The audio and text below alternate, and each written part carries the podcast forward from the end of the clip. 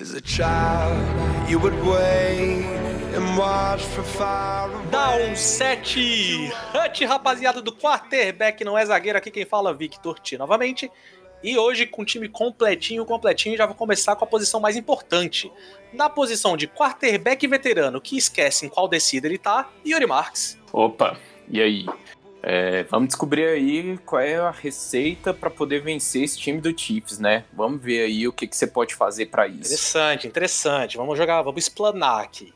E na posição de running back, que já tá com a bola na mão e sofre fumble sem ninguém tocar nele, Luiz Felipe. Fala galera, boa noite. Meu nome é Luiz Felipe e eu tô há três dias assistindo NFL. Jogo na terça é bom, né, cara? foi foi por motivos ruins, mas é bom ver três dias seguidos. Traz o Rivotril do Luizinho aí, que o cara tá mal. e pra fechar esse ataque, na posição de wide receiver, que volta de lesão e já sai da mão logo no primeiro treino, Aurélio Fagundes. Fala galera, meu nome é Aurélio Fagundes e eu tô há 45 minutos sem usar álcool. Brincadeira, é, reunião errada. Eu tô há 45 minutos falando sobre podcast. Beleza, pô, beleza. Na hora, a gente tá no começo, cara. Tá 45 minutos ainda não, calma. Tá de boa. então é isso, galera. É para vocês aí que não, não conhecem o nosso programa. A gente vai falar hoje aqui sobre a semana 5 da NFL. A gente começa sempre nosso programa falando sobre os tópicos da semana. Essa semana a gente vai falar sobre um time defensivo e um time ofensivo que abriu nossos olhos. Depois vamos passar rapidinho pelas notícias da semana, as notícias mais quentes. Após isso, nossos comentaristas abrem o olho aí pra vocês. O que, que vocês têm que ficar de olho nessa semana 6 que tá chegando agora. Vamos depois pro Moneyball, onde a gente aposta contra um robô quem que sabe os melhores times aí, quem que vai fazer os melhores picks da semana. E logo antes desses picks, a gente faz um joguinho rápido só para saber quem é que vai ter o voto de Minerva para os picks dessa semana. Beleza? Então partiu, solta a vinheta.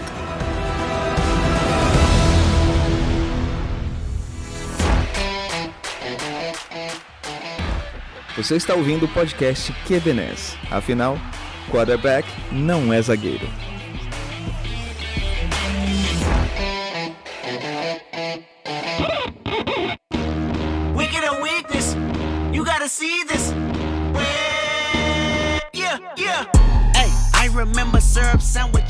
E lembrando aí para os nossos zagueirões que quiserem entrar em contato com a gente, lembrando sempre é no QBNZ no Instagram, ou também se quiser mandar e-mail, qbnz.podcast.gmail.com. Qualquer aflição, notícia, comentário, crítica, corneta, qualquer coisa que vocês quiserem entrar em contato com qualquer um de nós, é só mandar lá, galera. É, e lembre-se de se inscrever no nosso, no nosso Instagram, segue a gente lá.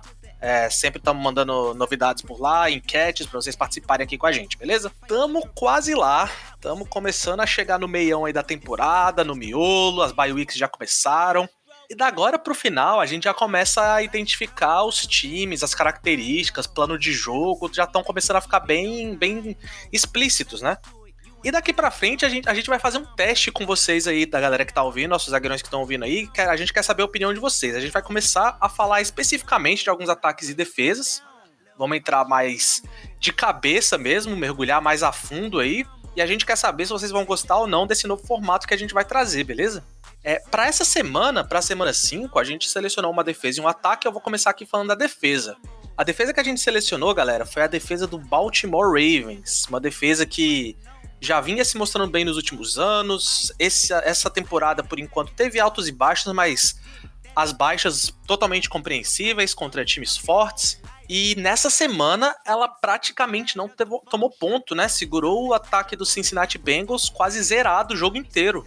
É, e eu queria saber um pouco mais dessa defesa. Essa defesa do Ravens, que tem na DL, né, como nose tackle, Braden Williams, também na, nas pontas da DL aí, Calais Campbell, Derek Wolf, Tihad Ward, tem o Pernell McPhee. Como linebackers, temos Patrick Quinn, Matt Judon, Tyus Bowser, LJ Fort. É, a gente vai falar um pouco mais sobre esses LBs, mas são LBs que não tem muito uma posição guardada ali, não tem muito esse negócio de inside linebacker, outside linebacker, é tudo meio que uma muvuca ali. Como cornerbacks, temos Marcus Peters e Malon Humphrey, dois baita cornerbacks, e ainda temos o Jimmy Smith, que é o terceiro, né, que entra em situações de níquel, porém não é ele que faz a níquel, a gente vai falar sobre isso também mais tarde. E na posição de safes, que eu já vou dar um spoiler aqui, que eu acho que são os caras que são cruciais para esse esquema do, do Ravens dar certo, a gente tem Deshaun Elliott e Chuck Clark. É, então, uma defesa muito interessante. Eu quero saber, Luiz Felipe, o que, que, que, rolou essa semana? Por que, que ela foi tão eficiente? E o que você tem a dizer sobre essa defesa? Então, é, para começar o jogo, o, já não era um bom dia pro Burrow, na minha opinião. Porque ele tá jogando contra o, o John Harbaugh, né? O, o técnico do, do, Ravens. Ele que tinha, já tinha jogado 24 jogos contra Hooks na carreira dele e tinha perdido apenas 6. Agora jogou 25 e continuou perdendo apenas 6, né? Porque é um cara que é uma mentalidade defensiva realmente absurda e deu pra gente ver por que, que ele perdeu apenas seis jogos para QBs Hooks aí na carreira dele. É, ele veio com. Tipo, ele, ele é aquele, aquela questão de você proporcionar visões diferentes pro QB, né? O different looks que eles falam pro. Lá, você vai montar a defesa para que uma hora você vai montar igual e fazer blitz, outra hora você vai montar daquele mesmo jeito, vai fazer zona, vai fazer man-to-man, você vai sempre tentar enganar o QB adversário, e ele foi muito além disso, na verdade. Ele não ficou apenas repetindo formações, repetindo jogadores e fazendo coisas diferentes, mas ele, cara, ele fez uma bagunça com aquela defesa, mano. Foi, foi um negócio muito estranho mesmo, que ele fez de botar DC safety, lotar o box, fazer DL, dropar em vez de o DL para aqueles cara gordinho lá que sai de três pontas, né, com a mão no chão. Eles basicamente, você põe num sistema simples, eles têm uma jogada para fazer, que é entrar reto e tentar parar a corrida e chegar no QB. É isso que eles fazem. A gente viu eles fazendo diversas jogadas diferentes nesse jogo e, e realmente confundiu a cabeça do Burrow, que teve seu pior jogo da temporada, né? Não lançou nenhum touchdown, lançou uma interceptação e ficou na sua pior média de. suas piores jardas aéreas durante o jogo, né? É, e só para exemplificar isso que o Luiz Felipe tá falando, eu separei aqui umas jogadinhas, né, que, que o Ravens preparou durante a jogada, o jogo, e eu vou falar de três jogadas rapidamente aqui, só para exemplificar essa questão, esse caos que é a defesa do, do Ravens. É, a primeira jogada deles na partida, eles entram numa 4-3, basicamente, é, apesar dos dois 10 estarem saindo em pé, é basicamente uma 4-3, só que é em nickel, ou seja, uma 4-3 onde você tira ali um linebacker e você coloca um, um corner extra, né? Esse níquel quem faz não é o terceiro cornerback do time, na verdade é o Humphries que faz, ele que é ótimo fazendo isso, ele se aproxima bem do box, é um cara físico. E na primeira jogada do, do jogo, eles fazem um 4, uma 4-3 de níquel padrãozíssima. A galera vai pro main to main, dois safes no deep, só a DL entrando, tranquilo. Você pensa, ok, de boa, 4-3, padrão, nada muito muito louco até agora. Na seguida, segunda para 10 ainda, eles entram com a mesma formação. O problema é que agora, na 4-3, eles fazem uma heavy blitz pelo lado do Nickel, com o Nickel entrando, o Strong, o linebacker do lado forte entrando também. Aí o linebacker que tá do lado fraco vai fazer mente no Tyrant que tá do lado oposto dele. E o, um dos 10 que estavam entrando em pé, ele vai marcar o running, o running back. Ou seja, Daí, numa 4-3 anterior, que já parecia uma 4-3 normal, cover 2, tranquilo, cover 2 main, já partiu para uma 4-3, onde na verdade um Dé tá fazendo main to main, heavy blitz pelo lado forte, o linebacker do lado fraco marcando o Tarente do lado forte. Então, você pensa a cabeça de um Hulk, de um quarterback Hulk vendo isso. É uma jogada que totalmente padrão, ah, beleza, já vi isso antes, aí de repente não vi mais isso. É, essa jogada na jogada, na próxima descida, acabou sendo uma interceptação. Essa jogada foi outro passe incompleto. E outra que eu quero falar aqui também, né, mais pro final do jogo, novamente eles entram com a mesma formação, 4-3 com, com um níquel a mais, tirando o linebacker e acrescentando um níquel. E o que que acontece é que nessa os dois corners entram em blitz. Então, novamente, é, é, são dois LBs ali meio que fazendo show blitz, mas eles recuam, os dois cornerbacks fazem blitz e acaba sendo um, um sec e fumble do Marcus Peters. Então daí você já percebe muito o que, que é essa defesa. Essa defesa é um caos onde todos os jogadores, acho que o, o, o, staff vê muito esses jogadores como peças, não exatamente como posições específicas. Todos os jogadores são capazes de fazer tudo.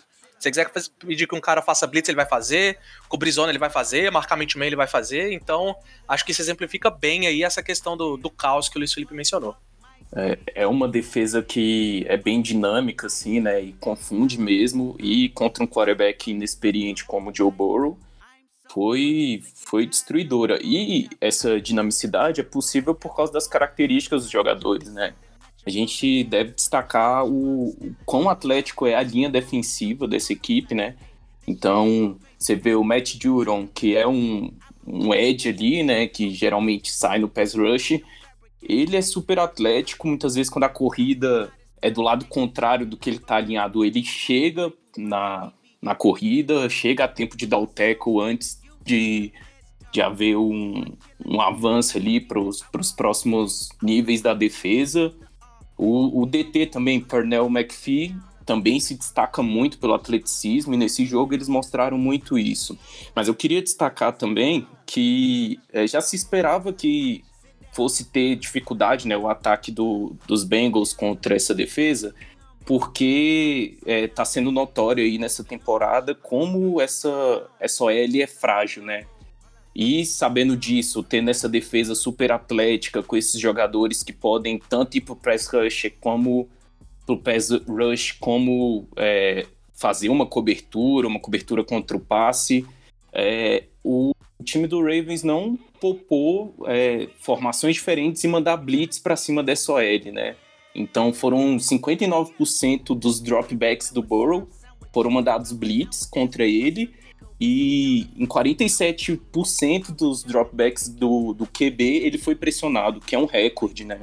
E aí, também aproveitando aqui o embalo, é, eu queria também falar de uma jogada que me chamou muita atenção, que é justamente a utilização desses zone blitz aí, em que você é, altera quem é que vai para blitz, não necessariamente vão ali os os linebackers, às vezes você vai usar os seus DBs nisso e por outro lado você recua os seus jogadores de linha, né? E aí eles ocupam ali o campo com cinco, seis marcadores ocupando o, o campo e fazendo essa cobertura, essa zona.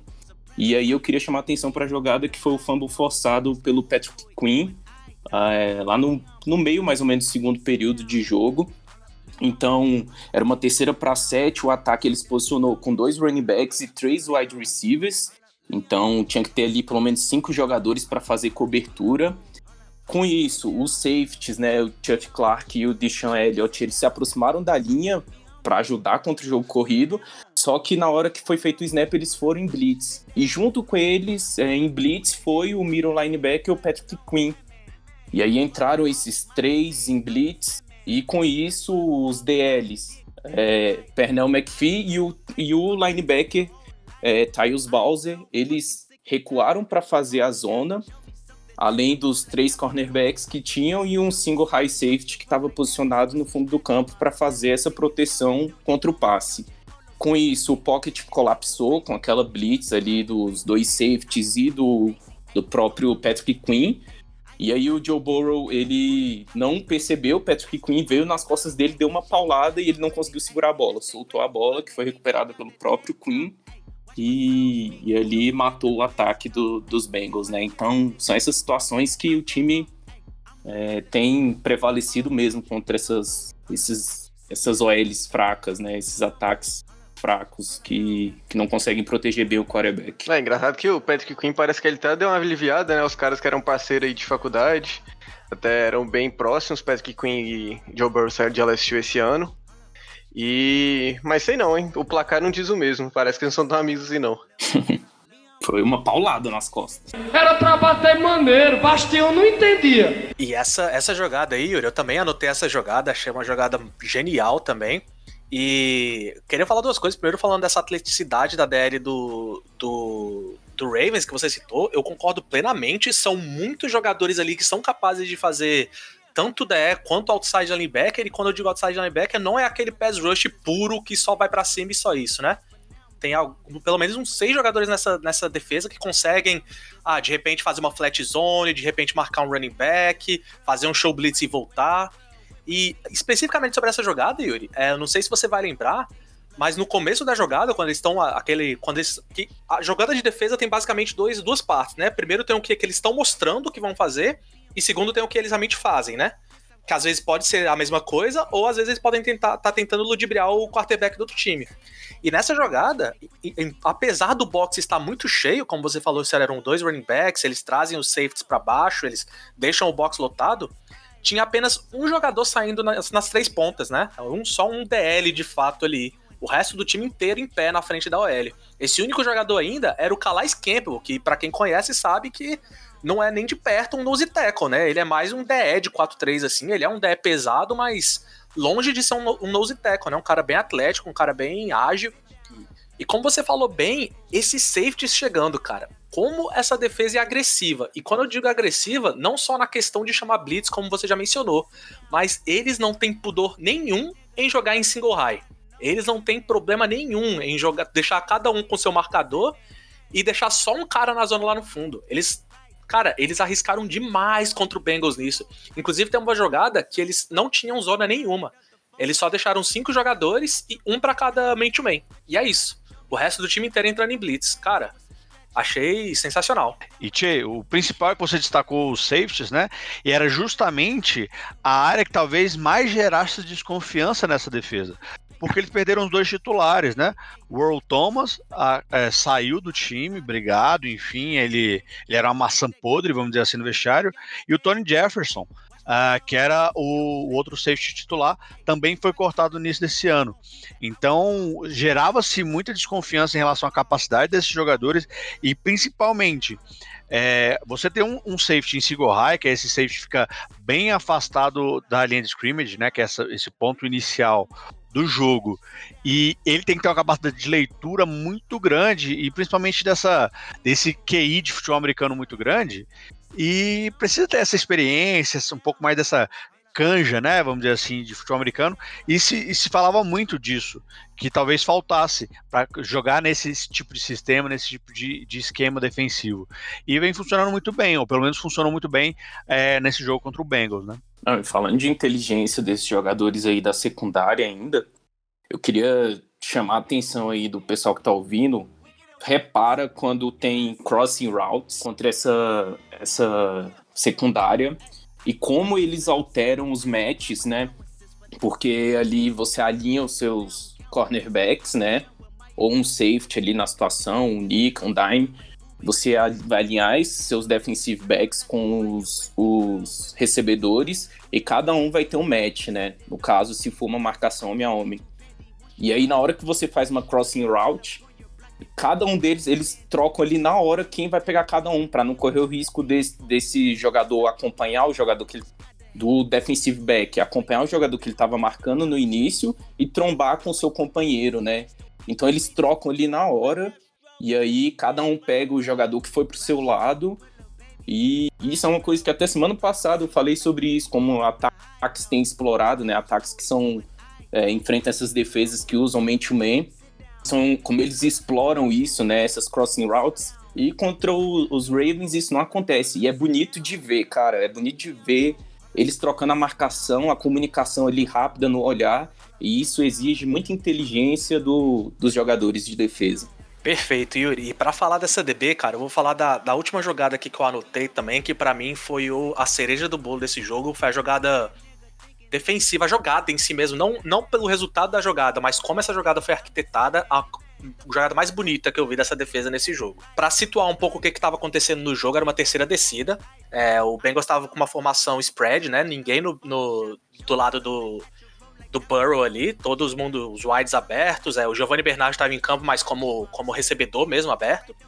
E a defesa do Ravens, ela entrou como se fosse uma formação 3-4 que vai para um dime, ou seja, só três DLs, apenas dois linebackers e seis DBs em campo, né? Só que quando você espera de um 3-4 indo para um dime, né, fazendo essa transição para um dime, o que você espera é que, beleza, pode ficar um outside linebacker ali ainda no, perto da DL, fazendo essa DL virar mais ou menos uma DL de 4-3, e um linebacker no meio do campo ali, né, para fazer uma zona de repente, ou até para marcar alguém no man-to-man, -man, coisa do tipo. Mas não. O que eles fizeram na verdade foi 3-4 com dime, e sendo que os linebackers que ficaram foram os edges, na verdade. Então, basicamente, ficaram 5 DLs na frente dos 5 OLs, e o resto do time todo aberto, e o Chuck, o Chuck Clark, que é o strong safety, veio para perto de novo da, do box. Então, de novo, situação de terceira descida, os caras em spread e eles lotando o box do mesmo jeito, sem escrúpulo nenhum. Só que aí o que que acontece? Eles mandaram uma blitz, eles estavam em show blitz e eles vieram para blitz. Então a primeira coisa que você pensa numa situação dessa de terceira descida, no meio do campo, Os caras estão mandando blitz, primeira coisa que você pensa é, o cara toma formação spread, o que é que ele vai chamar? Um slants, um quick slants, um crossing routes, qualquer coisa do tipo é, rota rápida que eu preciso acertar o meu recebedor, alguém ficar livre e pronto, e ganhar minhas jardas ali primeira descida, certo? Só que o que, que, é, o, que o Ravens fez exatamente para bloquear esse, esse counterplay do, do Bengals? Vai entrar em blitz os três DLs, os dois edges, como eu falei, e o Strong Safety também vai entrar. Ou seja, entrando seis pessoas em blitz, só sobram cinco na cobertura. Porém, os três DLs, os gordinhos ali, como o Luiz Felipe falou, eles só vão bater na OL e eles vão dropar. Fazer uma zonazinha bem curta mesmo, uma zonazinha ali de quatro jardas, só para tampar essa zona curta no meio do campo. Esse quick slant que eles poderiam chamar, essa curl, qualquer zoninha no meio do campo, eles estão tapando ali, eles estão ali só para isso. Obviamente, eles não estão ali porque eles têm uma zona confiável, porque eles têm mãos boas para fazer interceptação, não. Eles estão ali para tirar a visão do Burrow e tirar aquele espaço do campo dele. E o que que acontece? No momento que eles batem na OL e voltam, o Clark, que é o safety, ele passa lotado. Ninguém encosta nele. A OL, ninguém da OL encosta e ele consegue pressionar o, o Burrow. O Burrow lança a bola e é interceptado. Isso para mim é uma jogada genial, por quê? Porque qualquer coisa nessa jogada que desse errado, daria muito ruim pro Ravens. Muito ruim. Se a OL, por exemplo, percebe que a DL só ia estar tá entrando ali só para fazer um, um, show blitz e voltar pra zona e bloquear o strong safety, agora o que, que aconteceu? Aconteceu que todos os seus é, DBs estão marcando no man-to-man sem cover nenhum de zona de, de safety, e você tem uma pressão de três homens, seus dois edges e o strong safety contra cinco OLs, ou seja, o QB vai ter tempo para lançar a bola, com três DLs no meio do campo que, vamos ser sinceros, não sabem fazer essa zona. E qualquer recebedor que ficar livre aí no confronto man to ele vai conectar espaço. Então, uma jogada muito agressiva e que se pagou muito pro Ravens. Você viu que é uma jogada muito pensada antes de ser chamada. Não, e até para uniformizar conhecimento, vamos dizer assim, para que você possa entender um pouco mais da nomenclatura, né? É, uma jogada standard, né? Um stun, é, são dois corners e dois safes, geralmente. E aí o níquel seria você tirar um jogador, pode ser um DL ou um linebacker, e colocar um novo corner. E dime seria você tirar ou outro linebacker ou outro é, DL e colocar um quarto corner, né? Ou pode ser também em algumas variações, por exemplo, colocar um outro safety também, né? Mas seria você aumentar a quantidade é, de defensive backs. Então, geralmente são chamadas de pacotes defensivos mais leves, vamos dizer assim, né? São jogadores mais rápidos e talvez em confrontos é, contra jogadores mais pesados ou em confrontos contra jogo corrido, por exemplo, eles teriam prejuízo. Por isso é uma jogada bem arriscada e acaba tendo um, um valor muito grande quando ela dá certo. E por isso é, tanto o Yuri como quanto o Che é, destacaram a jogada. Perfeito, perfeito, Aureli. O mais interessante dessa jogada, inclusive, para mim é exatamente o que você falou. É uma jogada que deixa o, pacote mais leve, né? O pacote defensivo mais leve. É uma jogada que, na maioria das vezes, é para você ter um, um sistema de defesa um pouco mais precavido, mais calmo, sem muita agressão. Só que foi o contrário. O Ravens chamou um dime e conseguiu ser agressivo lançando só três pessoas no pass rush. Isso que eu achei genial.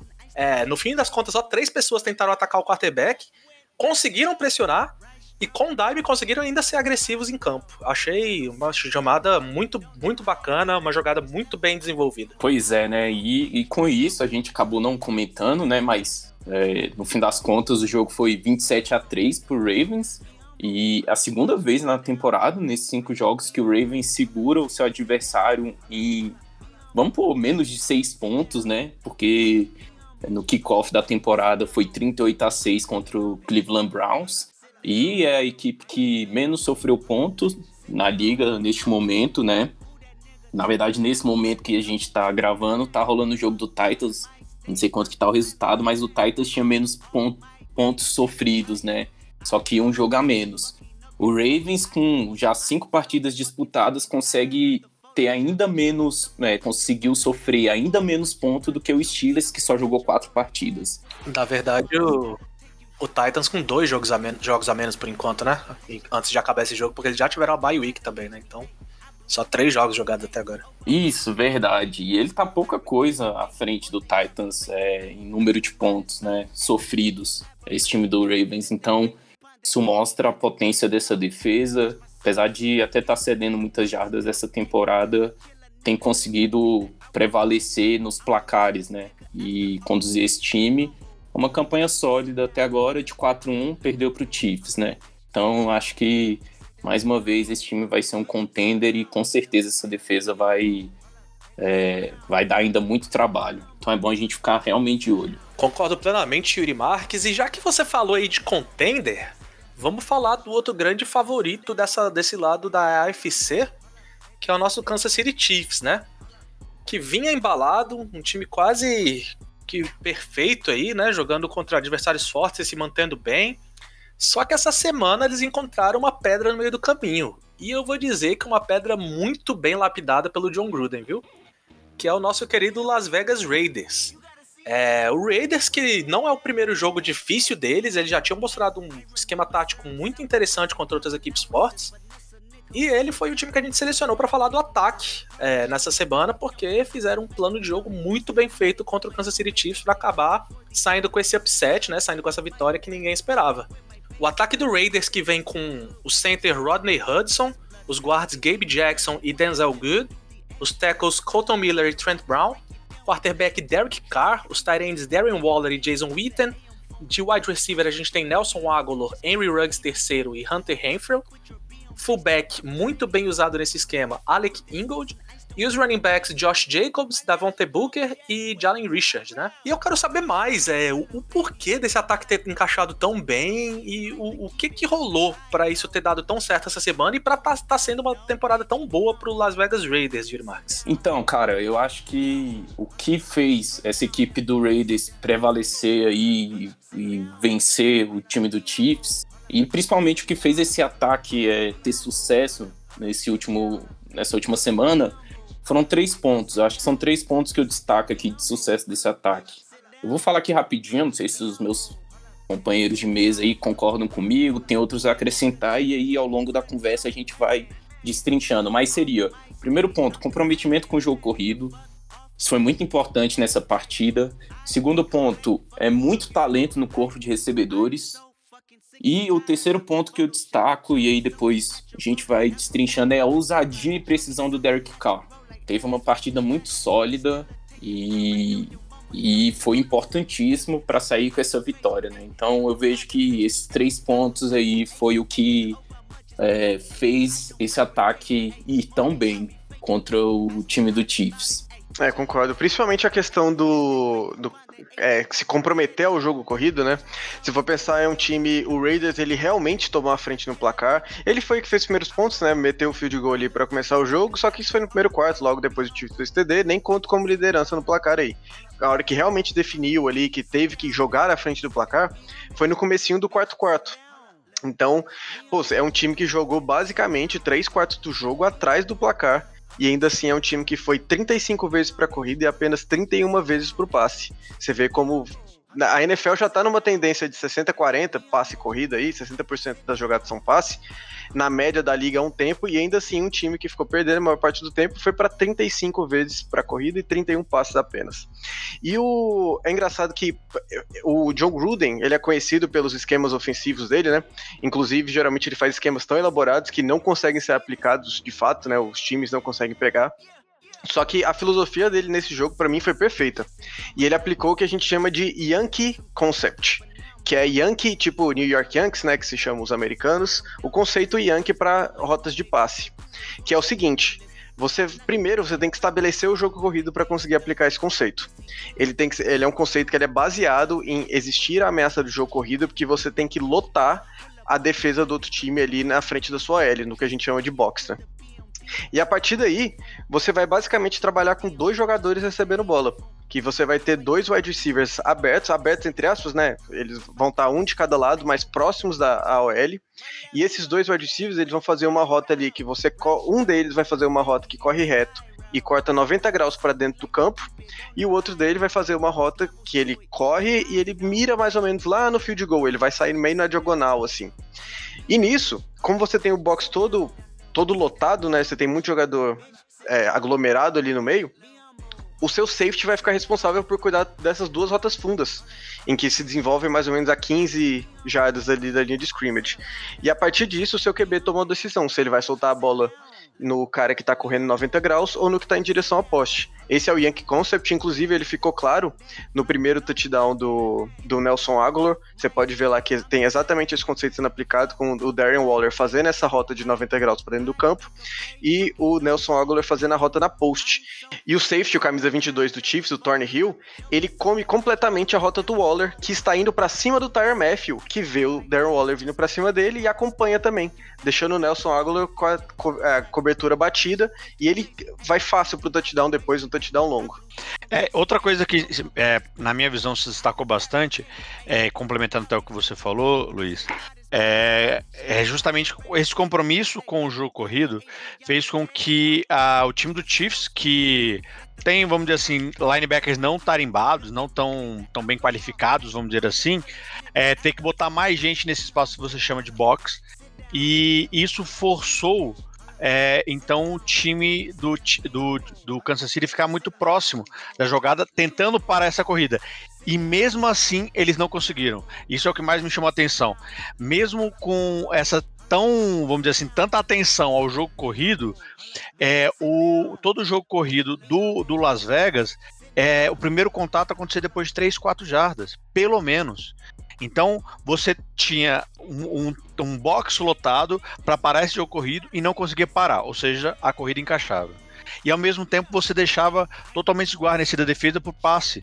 Então, meio que, vamos dizer assim, todo o plano de jogo funcionou, porque o Chiefs não conseguiu nem parar nenhuma parte, nem outra. E isso foi uma força muito grande durante todo o jogo, principalmente para comandar relógio e para numa temporada mais curta, que a gente já vem falando há algum tempo de menos treinos e menos, uh, vamos dizer assim, desenvoltura é, física, cansou a defesa do Chiefs. A, a, claramente a defesa do Kansas City Chiefs no segundo tempo estava cansada.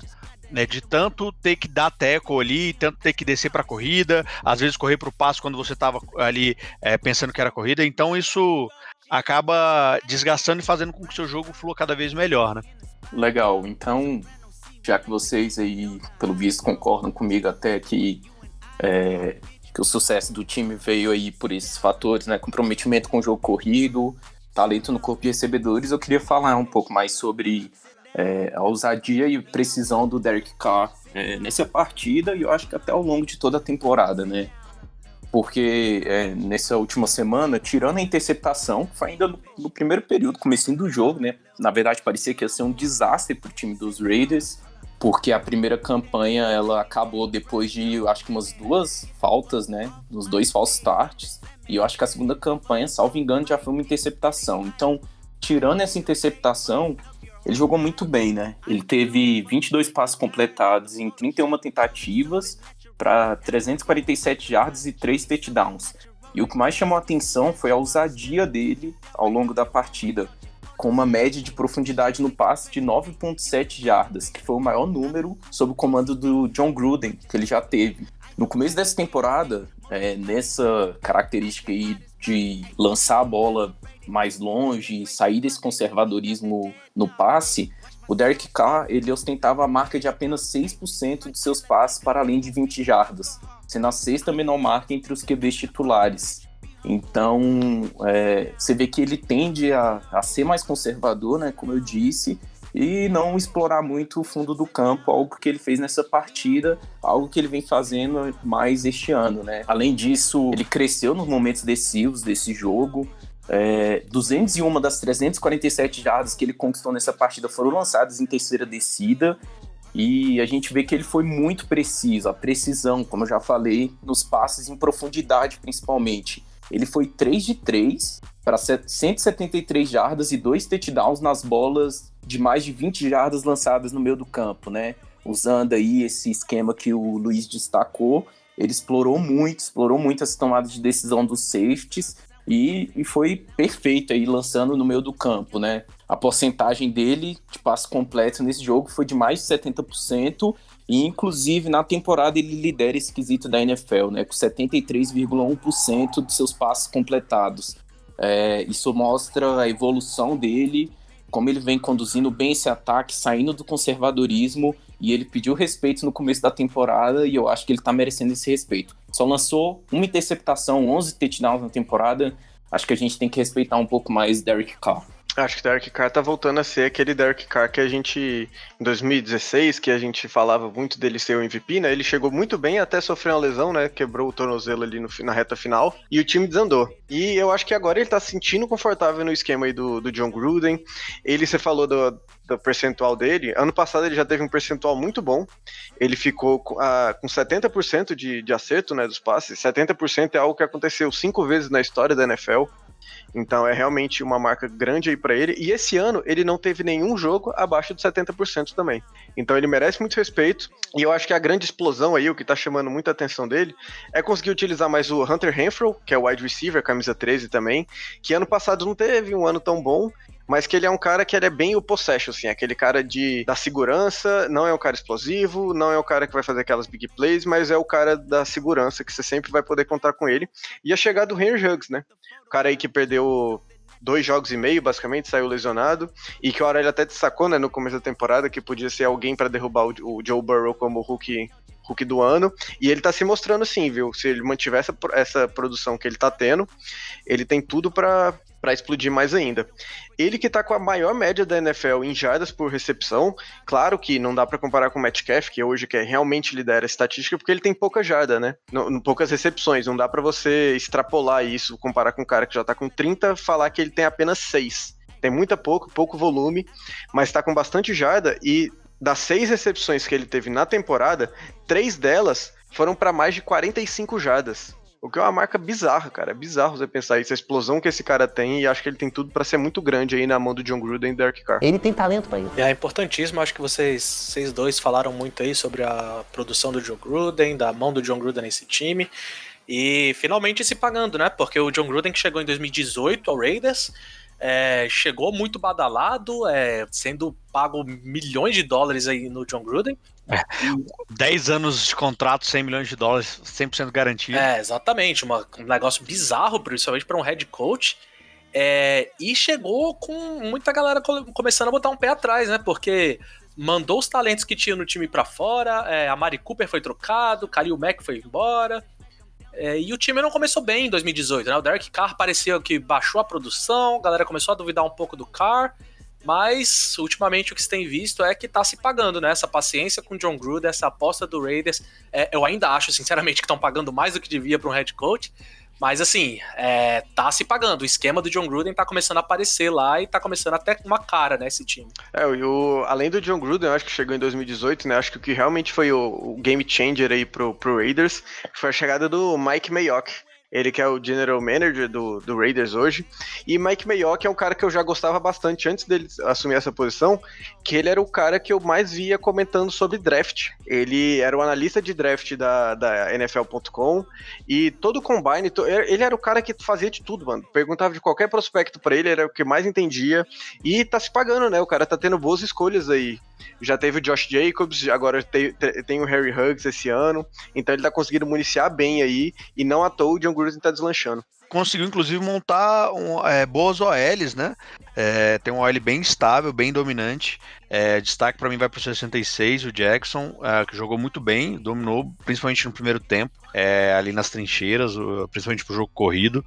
E com um esquema defensivo que precisa de muita movimentação pela quantidade de pulls, né? Que é justamente esse momento que o OL sai da posição dele, ele se desloca correndo por uma outra posição, por um outro buraco na linha, que é chamado de gap, uh, para fazer bloqueios, e principalmente o Jackson faz bastante isso uh, pelo seu deslocamento lateral. De certa forma, acaba sendo um bloqueador extra ali e conseguindo jardas extras. Então, fica esse destaque aí para um OL bem, bem dominante, principalmente no jogo corrido. E ainda falando do John Gruden aí, o que eu acho mais interessante ter visto aí essa partida contra os Chiefs, ter visto o desempenho no Monday Night Football contra os Saints, é que ele tá conseguindo criar gameplays muito bons, né? Ele tá conseguindo explorar pontos fortes da sua equipe e os pontos fracos da, do seu adversário, né? Contra o Saints ele explorou muito Darren Waller, sabe? O, a defesa do Saints não teve resposta para aquilo e agora contra os Chiefs ele soltou a bola no fundo do campo, né? Inclusive ele até deu uma entrevista depois do jogo ele falou que eles soltaram muita bola no fundo do campo e que alguns analistas do, do PFF eles iam ter que mudar a cabeça deles, iam, iam ter as suas cabeças explodidas por causa disso, né? Por conta daquele conservadorismo que o time adotava. E aí, já aproveitando aqui, eu queria dizer que como a questão que a gente até começou falando é como vencer esse time do Chiefs, né? Eu acho que é, o, o, Raiders mostrou qual é a solução. Eu acho que você tem que é, jogar com um ataque explosivo, ir para cima mesmo e propor um shootout contra a equipe do Chiefs, né? Porque eu acredito que a sua defesa até consegue parar o ataque do Mahomes por um quarto, talvez por um, um tempo de jogo, né?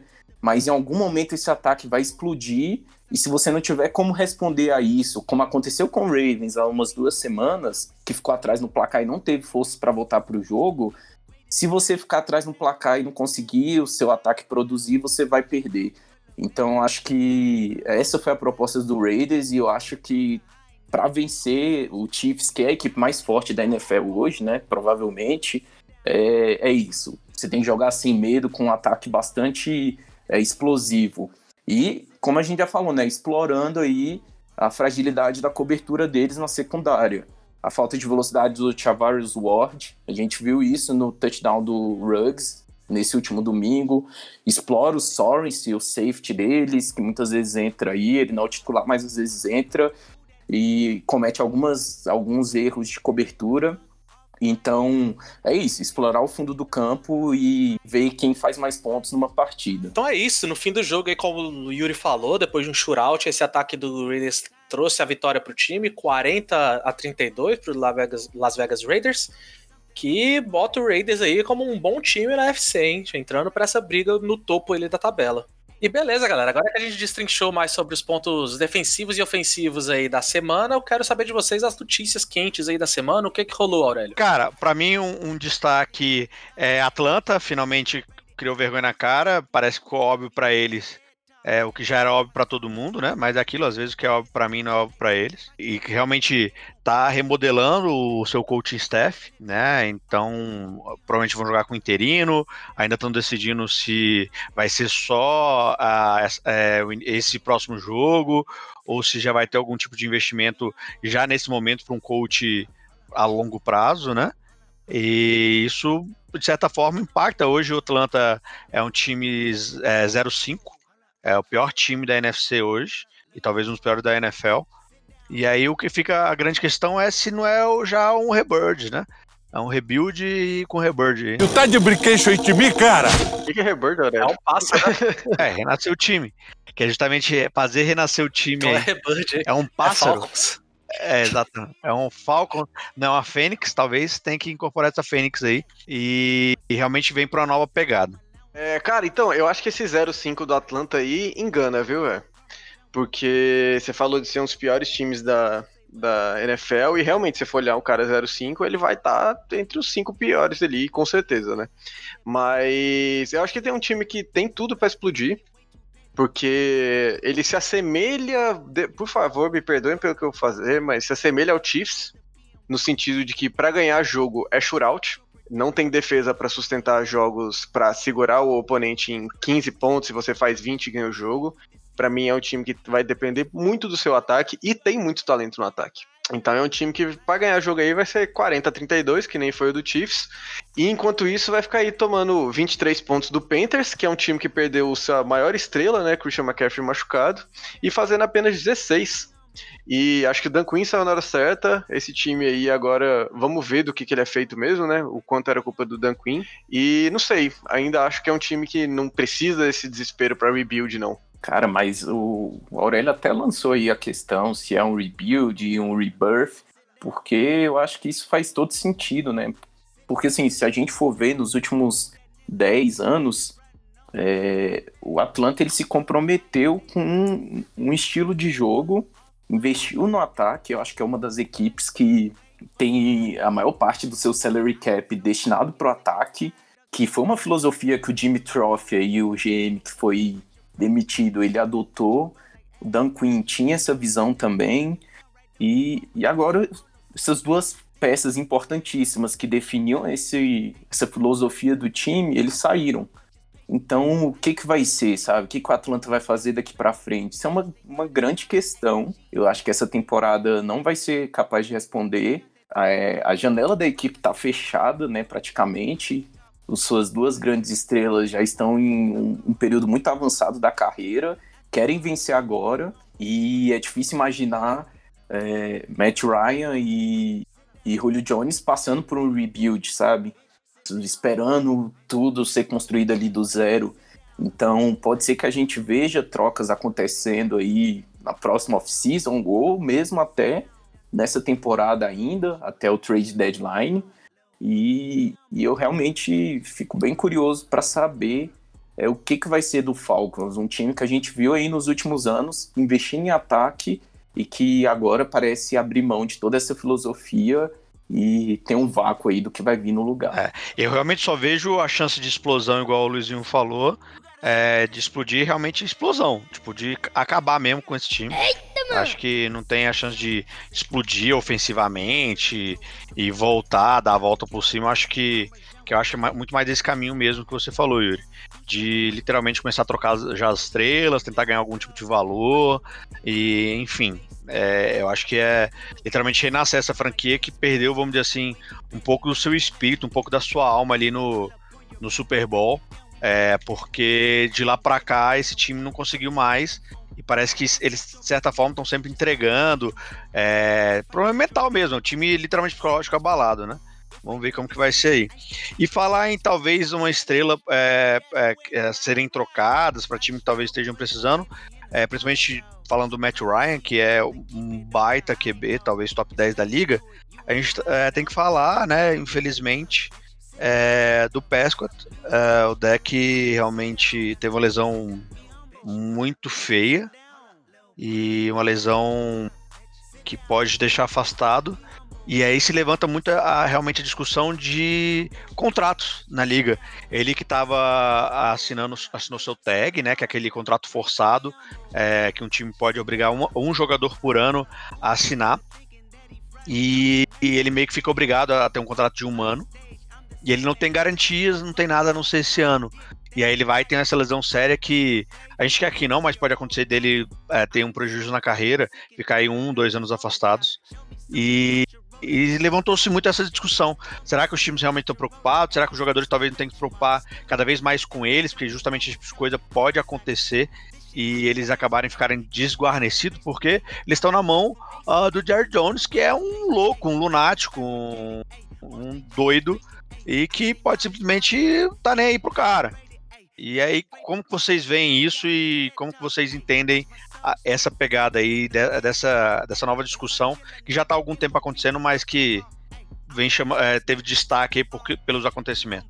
Eu acho que a gente pode falar tudo do, do Jerry Jones, mas tem uma coisa que eu, eu vejo nele, é ele considera o time dele uma extensão da família dele. E eu realmente eu via nele, assim como o Tony Romo foi, eu vejo o Dex Prescott como um filho dele mesmo. Assim como o filho dele, né, o Stephen Jones, filho do Jerry Jones, ele é o, é, o CEO, né, diretor do personnel ali do, do Cowboys, e ele já deu uma declaração é, após a lesão que cara, independente do, do que acontecer, eles vão cuidar do Dak Prescott e eles vão fazer de tudo para trazer ele de volta o mais saudável e o mais rápido possível. É igual eles cuidaram do Dez Bryant quando se lesionou, né? Claramente o cuidado aí com a família é muito grande. Was that sarcasm? Yes. Outro cara também, outro QB que se lesionou né, em ano de contrato assim, foi o Drew Brees, né? E logo saiu do time e foi realmente uma lesão feia também, né? Que podia ser que ameaçou a carreira dele, assim como tomara que não o Dex Prescott aí consiga voltar saudável mas provavelmente vai perder, com certeza perde esse ano todo e talvez perca parte do ano que vem. Pode ir para outro time, né, cara? E para qual, qual time você acha que você vê essa necessidade hoje ainda? A gente tem o 49ers, né, que botou o Garoppolo ali e já tirou. Parece que ele não voltou legal. Eu ainda vejo o 49ers investindo um pouco mais, mas é aquele qual time tá pronto para receber um Deck Prescott hoje? Cara, de repente até uma, uma troca do, do Falcons com o Cowboys, já que eles acabaram de falar do Falcons. É, dependendo do que o Falcons der aí, traz sobrevida ao Falcons, né? Porque é um QB, um quarterback mais novo.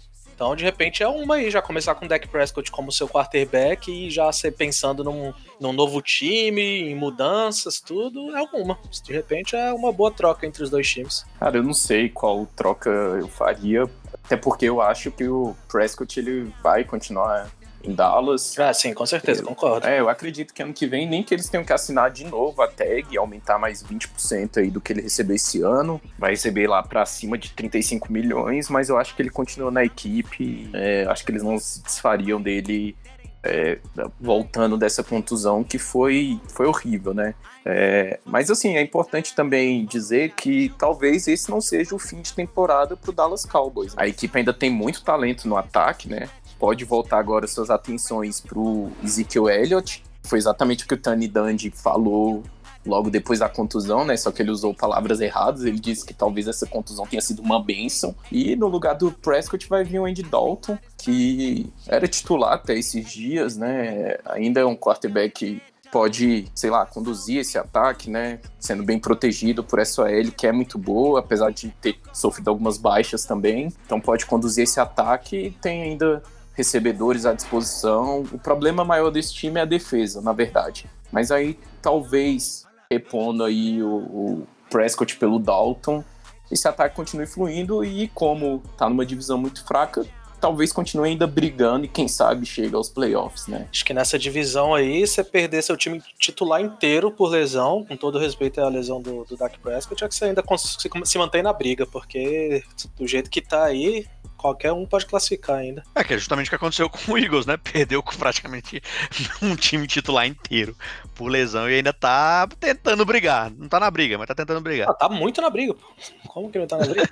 Até a gente tá na briga, pô, por esse título aí. A gente começar a jogar aqui agora, a gente tem chance de passar, pô. É, mas dá pra gente, dá pra gente acelerar essa, essa lesão do deck aí e ver o que, que o Alex Smith tá fazendo, né? Foi bem legal agora essa semana, pra quem acompanhou aí no jogo do Rams e do, do Futebol Team, que ficou 30 a 10 pro Rams. Vitória realmente acachapante aí. Mas foi legal ver o Alex Smith em campo de novo, né, cara? Ele que já estava há 693 dias, quase dois anos, a lesão dele foi em novembro de 2018, muito parecida com a do Alex Prescott, né? aquela fratura composta que se diz, né? A, fratura em mais de um lugar da perna. E, cara, muito legal de ver ele entrando, o time apoiando ele, já acertando o passe logo de cara, a família dele comemorando lá na arquibancada, a filhinha dele que nem sabia o que estava acontecendo, viu a mãe batendo palma, começou a bater palma junto. Eu vejo, vejo ele voltando e voltando bem ainda o deck. É um menino bom, né, cara? Criado com leite com pera lá, vai dar tudo certo. E olha, Luiz, só, só um comentário aqui. Você falou que foi muito legal ver. Muito legal para quem? Que para mim foi uma aflição que eu vou te contar. que aquela, aquela OL do Washington e o cara falando, não, vai lá, Alex, confia que agora é o momento. Eu falei, meu amigo, e ele apanhou, né? Apanhou que. O Aaron Donald, quando deu um sec nele ali, eu falei: não, filho, para é, aí, não. calma aí, pô. O cara é café com leite. Não, Aaron Donald que não, foi, não deu sec. Ele montou em cima do, logo de cara. eu falei: calma aí, pô. O cara chegou agora, vamos dar um desconto pro cara, sei lá, vamos dar uma. Aaron Donald que empatou sua melhor marca em um jogo, né? Teve quatro secs. Então, não sei se era hora de voltar, mas Ainda bem que teve uma hora para voltar, né, o Alex Smith. Cara, eu respeito muito o Ron Rivera, acho ele um baita técnico, fez um trabalho sensacional no Panthers, mas, cara, essa decisão dele de tirar o Dwayne Haskins logo de cara, o cara não teve nem 16 jogos como titular. Tem alguma coisa ali, né? No jogo passado ele não foi tão mal assim. Só que os caras já estão sacando ele, inclusive é, hoje mesmo saiu notícia de que algumas equipes já estão atrás, né? Aí agora nessa excitação do, do trade deadline, algumas equipes já estão atrás do, do Washington Football Team para saber se eles estão dispostos a, a trocar o Dwayne Haskins. Achei uma decisão técnica bem ruim, viu? Apesar de ter sido bem legal o Alex Smith. Eu queria dizer que você ouvinte ouviu primeiro aqui no QBNES. É, foi, a gente falou semana passada justamente sobre isso. E notícia quente de bastidores aí.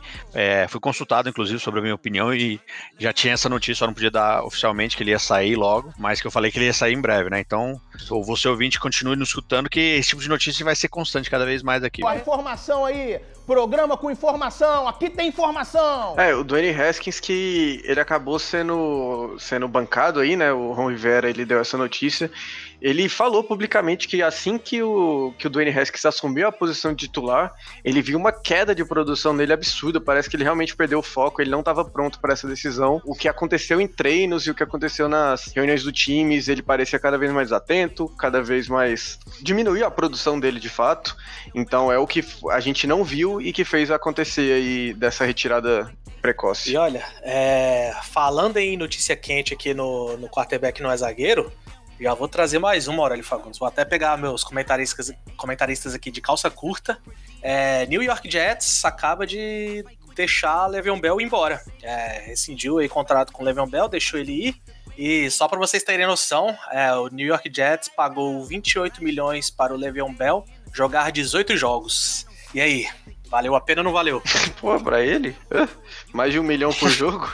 Pra nem jogar direito? Eu acredito que isso vale um podcast, viu? Acho que talvez o podcast da semana que vem a gente possa falar sobre justamente contratos que valeram ou não valeu a pena nessa última off-season, hein? O que, que vocês acham? Mas aqui eu deixo a ind- a indagação já. Le'Veon Bell semana que vem já tá em um outro time? Não sei. Então é isso. Desculpa pegar vocês aí de, de calça na mão. Agora eu quero saber de vocês o que, que você já tem planejadinho aí no, no, no roteiro de vocês. O que, que é pros zagueirões abrirem o olho pra essa semana 6 da NFL? Aurélio Fagundes. Pra mim, um grande destaque que a gente pode ficar de olho é o Chase Claypool. É um cara que se destacou aí, o wide receiver dos Steelers. Nessa escola dos Steelers que, cara, você põe qualquer cara lá que sabe correr pra frente, o cara sai de lá como um top wide receiver. É, se destacou bastante é, nessa última semana com quatro touchdowns no único jogo. Então, foi o primeiro Hulk da história a fazer isso. Então é algo muito, muito, muito estonteante ver que ano após ano eles vêm construindo e acham um novo wide receiver e acham um novo wide receiver e ficar de olho nesse mini note aí que pode dar muita alegria pra torcida dos Steelers. Beleza, beleza. Claypool aí que anotou quatro touchdowns nessa semana, realmente. É, Luiz Felipe. Cara, a primeira coisa pra ficar de olho é ficar de olho que não tem jogo quinta. Eu já fiquei surpreso hoje. Não liguem a TV na quinta aí que não vai ter nada. Mas no domingão tem Rodgers contra Brady, hein, cara? Dois caras aí que são estão na conversa de melhores QBs da história. Vai, assim, mais recorrente agora, né? Que os dois estão na NFC. Talvez se encontrem mais vezes, mas já começa o primeiro desafio aí pela camisa do Bucks e Packers. E engraçado que esse jogo não vai ser Monday Night Football, cara. Botaram Rams e 49ers. Dá- tem que mudar isso aí, hein? Se tivesse já em tempo de, de mudar, tinha que subir esse jogo. É, Yuri Marques, agora, na, na lata aqui, ó. Mostra o quanto você é comentarista show-americano agora. O que, que eu tenho que abrir o olho pra essa semana agora? Cara, então vamos dar uma olhada aí no Steelers e Browns, né? Aí o cara fala Steelers também, é brincadeira. É verdade. Beleza, corta, falou! Moisés. Não consegue, né? Depois dessa presepada de Yuri Marques aqui, estamos chegando no Moneyball e antes do Moneyball, como vocês já sabem aí, galera que acompanha a gente, temos um joguinho, né? E de novo o jogo da semana, Namorada do Mantitio. É, explicando rapidamente, temos uma personalidade do futebol americano aqui, 10 dicas para os nossos consagrados comentaristas aí, quem acertar primeiro ganha o voto de Minerva no Moneyball. Essa semana aí eu vou começar com o Yuri Marques, já que ele acabou passando vergonha aí no, no, ficar, no abrir o olho. Começa aí, Yuri Marques, dica de 1 a 10. Ai, ai, eu comecei semana passada. Começar de novo, eu vou na 10 também. Vai na 10, beleza. É, eu tenho o mesmo sobrenome de um DR do Chicago Bears, de um defensive end do Chicago Bears. É... Caramba, não sei quem tem sobrenome Mac. Cara, não sei. É... Robert Mac. Robert Mack, gostei. Não é Robert Mack. Aurélio Fagundes, 1 a 9. Fala um pra nós. Ao que tudo indica, ele não participará mais da temporada 2020. Marlon Mack, running back do Colts. Muito bem, Aurélio. Não é Marlon Mack, Luiz Felipe. Nossa, o Yuri, além de não acertar, o cara dá dica É, ainda pra Aurélio. ah, É eu tô na brincadeira, mente de vocês, isso, eu tô na mente. Que isso? Eu, eu, ia falar Marlon Mack, eu, sei, eu não sei como agir mais. Vai na 3 então, manda 3 pra nós. Vai na 3. Eu sou conhecido por boas atuações em Seattle e Atlanta. Uh, Seattle e Atlanta. Alex Mack. Oi? Ele nem foi de Seattle, era de Browns, né, velho? Porra. Era do Browns, Alex né? Mack não é. Era do Browns, mas, mas foi um bom Mac aí, bom Mac. É, não é Alex Mack e Yuri Marques. É, dois. Nasci em New Jersey. Ah, beleza, então. É, Bruce Springsteen. O cara tá inventando o nome, pô. A única pessoa que eu sei que veio de. A única Não pessoa que eu é sei que ele. veio de New Jersey, pô. Não é ele, é Aurélio Fagundes. Vai, fala o 7 pra mim aí. 7. Fiz college em Slisbury State. Pô, é, é claro, pô. É. Kyle Long. Kyle Long, não é o Kyle Long. É, tem umas dicas aqui que, que vão abrir o horizonte de vocês aí, que até agora eu tô na mente de vocês. É, Luiz Felipe. A 2. Eu já saquei que não é o Kalil Mack, né? Já foi a 2 essa pra mim. também. Aí estão prestando atenção bem. Pô, Manda 8, a 8 não foi ainda. 8. Fui mandado embora junto com meu chefe. Malcolm Floyd. Não é o Malcolm Floyd. É. Yuri Marks. É, nove. Tenho 50 anos. Aí, ó, agora dá uma, dá uma melhorada pra vocês. Hum, saquei. O pior é que eu saquei real agora também, velho. Nossa, tá jogando ainda? Caraca, não faço ideia. Sou muito ruim nesse jogo. Atlanta e Seahawks. Exatamente. É, Marshall Lynch. Marshall Lynch. Quase nos seus 50 anos, mas ainda não. Aurélio Fagundes. é Dan Quinn. É o Dan Quinn, Aurélio, muito bem. Dan Quinn é a namorada do Mantitio dessa semana. Lembrando aí, galera, é personalidade do show americano, não necessariamente jogador. Hum, Acho que era É. jogador só. Tristaço! Tristaço! Achei que era jogador. Achei que era jogador. Robert Chutando né? pedrinha no velho? chão, pô. Beleza, é Aurélio Fagundes então. Robert Quinn, exatamente, tá lá em Chicago. Robert agora. É, Aurélio Fagundes então, volta de Minerva do nosso Moneyball. Pode soltar a vinheta. What can I do for you, Rod? You just tell me what can I do for you. Show me the money. Show me the money!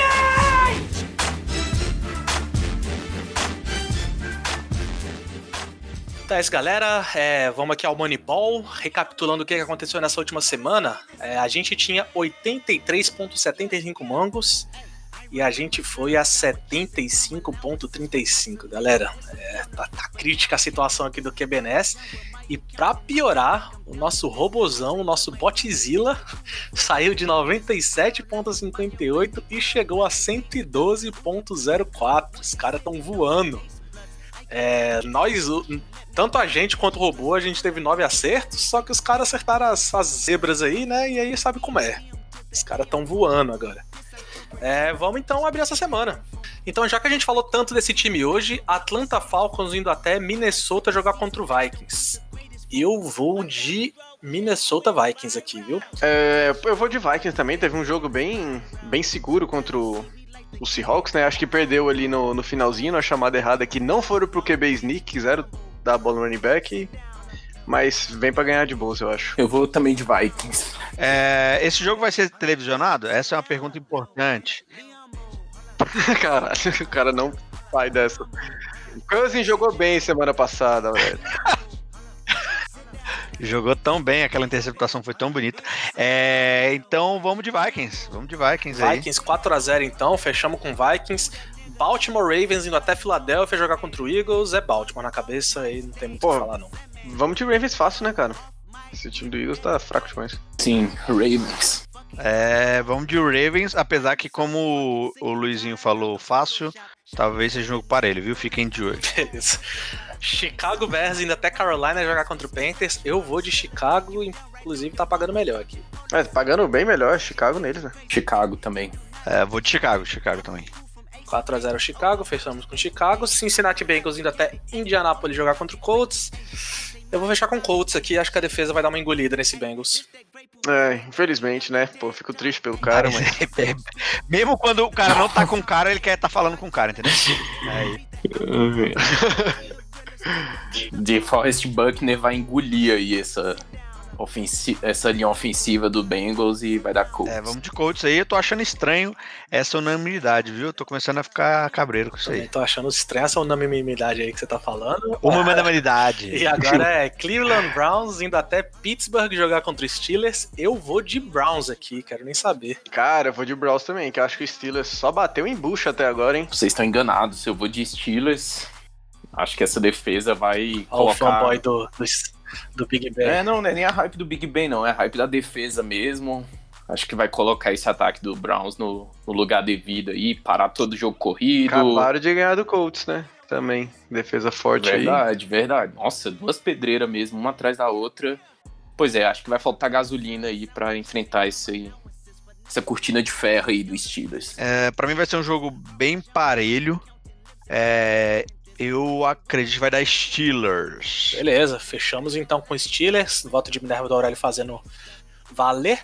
É, Denver Broncos indo até New England jogar contra o Patriots. Esse jogo ainda a gente não, não sabe direito as previsões aqui por conta de New England, né? Mas eu vou com Patriots aqui. É, eu vou com o Patriots também. Independente de quem tiver de QB lá, é melhor que o do Broncos. Independente não, desculpa, o Royer não dá não. Patriots. Vou de Patriots, de Patriots então. Vamos de Fechamos Patriots. então 4x0 no Patriots. É, Detroit Lions indo até Jacksonville jogar contra o Jaguars. Cara, eu acho que o Detroit vai dar algum jeito de perder esse jogo, viu? Acho que o Detroit vai começar bem e vai entregar no final. Acho que vai dar Jaguars nisso aqui. Eu quero falar que o Lions vai ganhar, mas quero... vamos postar umas zebras aí pra gente fazer mais dinheiro, né? Então eu vou de Jaguars, tá pagando 2.65. Bom demais. Bom, então acho que a gente vai aí. Não sei qual vai ser o voto do Aurélio, tô ansioso pra saber, mas então talvez a gente vá de unanimidade na zebra, porque eu acho que James Robinson, Lavisca Chenot, eles vão aprontar aí pra cima dessa defesa fraca do Lions e vai dar Jaguars. Eu acredito que se a gente for sempre no óbvio, a gente acaba se fudendo aí, então. Você tem óbvio pra É. esse jogo? e, então acredito que a gente possa ir de Lions. Beleza, fechamos com Jaguars então. O cara falou pra não ir no óbvio e votou no que tá pagando menos. Legal. É, vamos de Houston Texans indo até Tennessee jogar com Titans. Eu vou de Titans, né? Se mostrando sólido dessa semana, vamos de Titans. Ah, esse aí tem que ir no óbvio, né? Deu um cacete no Bills agora. Então, vamos de Titans. É, eu também acho. É, infelizmente eu já abandonei aí o Texans e vai dar Titans. Eu acredito que vai dar Titans. Fechamos então com Titans, Titans na cabeça. Washington Football Team indo até Nova York jogar contra o Giants. Eu vou fechar aqui com meu parceiro Vitorino do NFL etc. Eu vou de Giants. Eu vou. Põe a Dilma aí pra mim, que ninguém quem vai ganhar, quem vai perder esse jogo. É a gente mesmo, mas Giants vai ganhar, eu acho ainda. Não acho que quem ganhar ou quem perder, nem quem ganhar nem, per nem perder, vai ganhar ou perder. Vai todo mundo perder.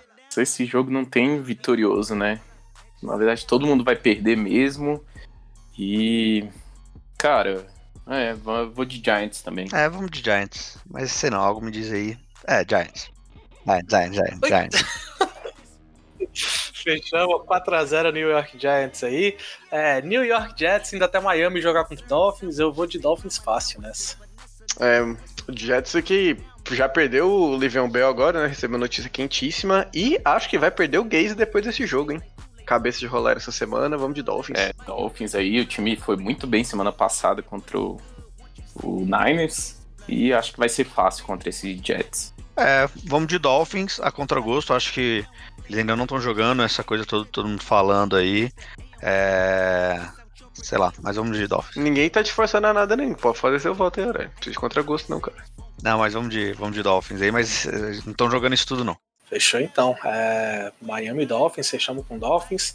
Green Bay Packers indo até Tampa Bay jogar contra o Buccaneers. Eu vou fechar aqui com o Green Bay Packers. É, o cara tá mandando a anti-zica aí, hein, torcedor do Bucks, a gente tá vendo. Quem Mas dera. acho que eu vou de. de acho que eu vou de Packers também. Esse front seven do Bucks tá muito forte, mas ah, vai, o, o Rodgers vai punir com o braço. É, o Bucks tá sofrendo com lesão, né? Pô, já perdeu aí peças importantes no ataque, perderam jogos. Tem basicamente o Mike Evans ali dos recebedores. O Jay Howard já tá fora da temporada. É, e Gronkowski ainda tá no físico de WWE. Acho que vai dar Packers mesmo. É, eu acredito que vai ser um jogo de muita pressão da, da defesa pra cima do, do Bucks. Ah, o Tom Brady já não tá mais com aquela agilidade de, de pensamento, vamos dizer assim. Então vamos de Packers. Fechamos 4x0 Packers, só atualizando aí, é, o Bucks vai voltar alguma galera aí na, na- no ataque, graças a Deus, já era hora. É, Chris Godwin já tá de volta, LeSean McCoy e Fournette também estão de volta aos treinos. Como o Yuri Marques falou, de Howard fora da temporada, mas também importante, Mike Evans e Scott Miller parece que já estão 100% também. Botar de lesão. Infelizmente, O.J. Howard e Vita Véia fora da temporada vão fazer falta demais para esse time. Los Angeles Rams indo até São Francisco jogar contra o 49ers. Eu até queria votar numa zebra aqui nesse Niners, mas acho que não vai dar muito não. Acho que eu vou de Los Angeles Rams aqui mesmo. A gente ficou meio em dúvida semana passada a situação do Q, de QB lá de 49ers, mas parece que qualquer um é situação ruim, né? Acho que vai dar Rams fácil. Eu acho que o Rams é uma das equipes que às vezes tá passando desapercebida aí, mas acho que é um dos times mais fortes aí da NFC e vai, vai levar esse. Uh, vamos de Rams, então, Los Angeles Rams. Fechou 4x0 Rams. Kansas City Chiefs indo até Buffalo jogar contra o Bills. É... Jogo também difícil, hein, velho? Dois times que estavam muito bem e se mostraram frágeis essa última semana. Eu vou de Chiefs. Acho que o Chiefs vai tirar uma vitória da cartola. Aí. É, Bills que se mostrou exposto agora, né? No jogo de terça. Chiefs também, mas sei lá, confio mais no Mahomes nessas horas. Cara, eu acho que vai pesar pro Chiefs aí essa viagem atravessando o país inteiro. Quer dizer, saindo ali mais ou menos no meio do país, né? Até norte, o nordeste. É, e eu acho que vai dar Bills. Eu vou de Bills. Eu vou de Bills também, apesar de é, dois times. Eu acredito que o Bills tem uma defesa mais sólida do que o Kansas City. Fechamos com o Bills aí então. A volta de Minerva de novo fazendo se pagar. E para fechar a semana, Arizona Cardinals indo até Dallas jogar contra o Cowboys. Cara, eu vou na zebra, eu vou de Dallas Cowboys nesse jogo, viu? É, eu acho que eu também, viu? Andy Dalton, que era um cara que era titular até poucos meses, né? Já mostrou competência em outros lugares, e para mim ele tá na situação mais confortável que ele já esteve na carreira. Com todo respeito ao Dak Prescott, né? Mas é um ataque mais talentoso que ele já pegou na mão aí, que ele vai conseguir fazer render. Hein? E sem a obrigação de ganhar, né? Também. Mas apesar disso, eu Exato. acho que o ataque do, do Cardinals vai, vai se sobrepor aí essa defesa dos Cowboys que tá muito vulnerável. E acho que vai dar Cardinals. Eu também acredito no Cardinals. O Hopkins tá jogando um bolão e eu acho que a defesa não tem condições de parar ele Beleza, não. então. Volta de Minerva fazendo se pagar de novo e fechamos com o Arizona Cardinals. Bacana, bacana. Então é isso, galera. Novamente, se vocês quiserem, como sempre, dar uma olhada nos nossos piques, ver os piques do robô e para dar a opinião de vocês também, vai lá no arroba QBNEZ no Instagram, segue a gente lá e dá a sua opinião. Volta com a gente, dá seus comentários, corneta lá e tamo junto. Valeu, galera, por mais uma semana. Vejo vocês na semana que vem, hein? Falou. Abraço, galera. Tchau, tchau. Abraço.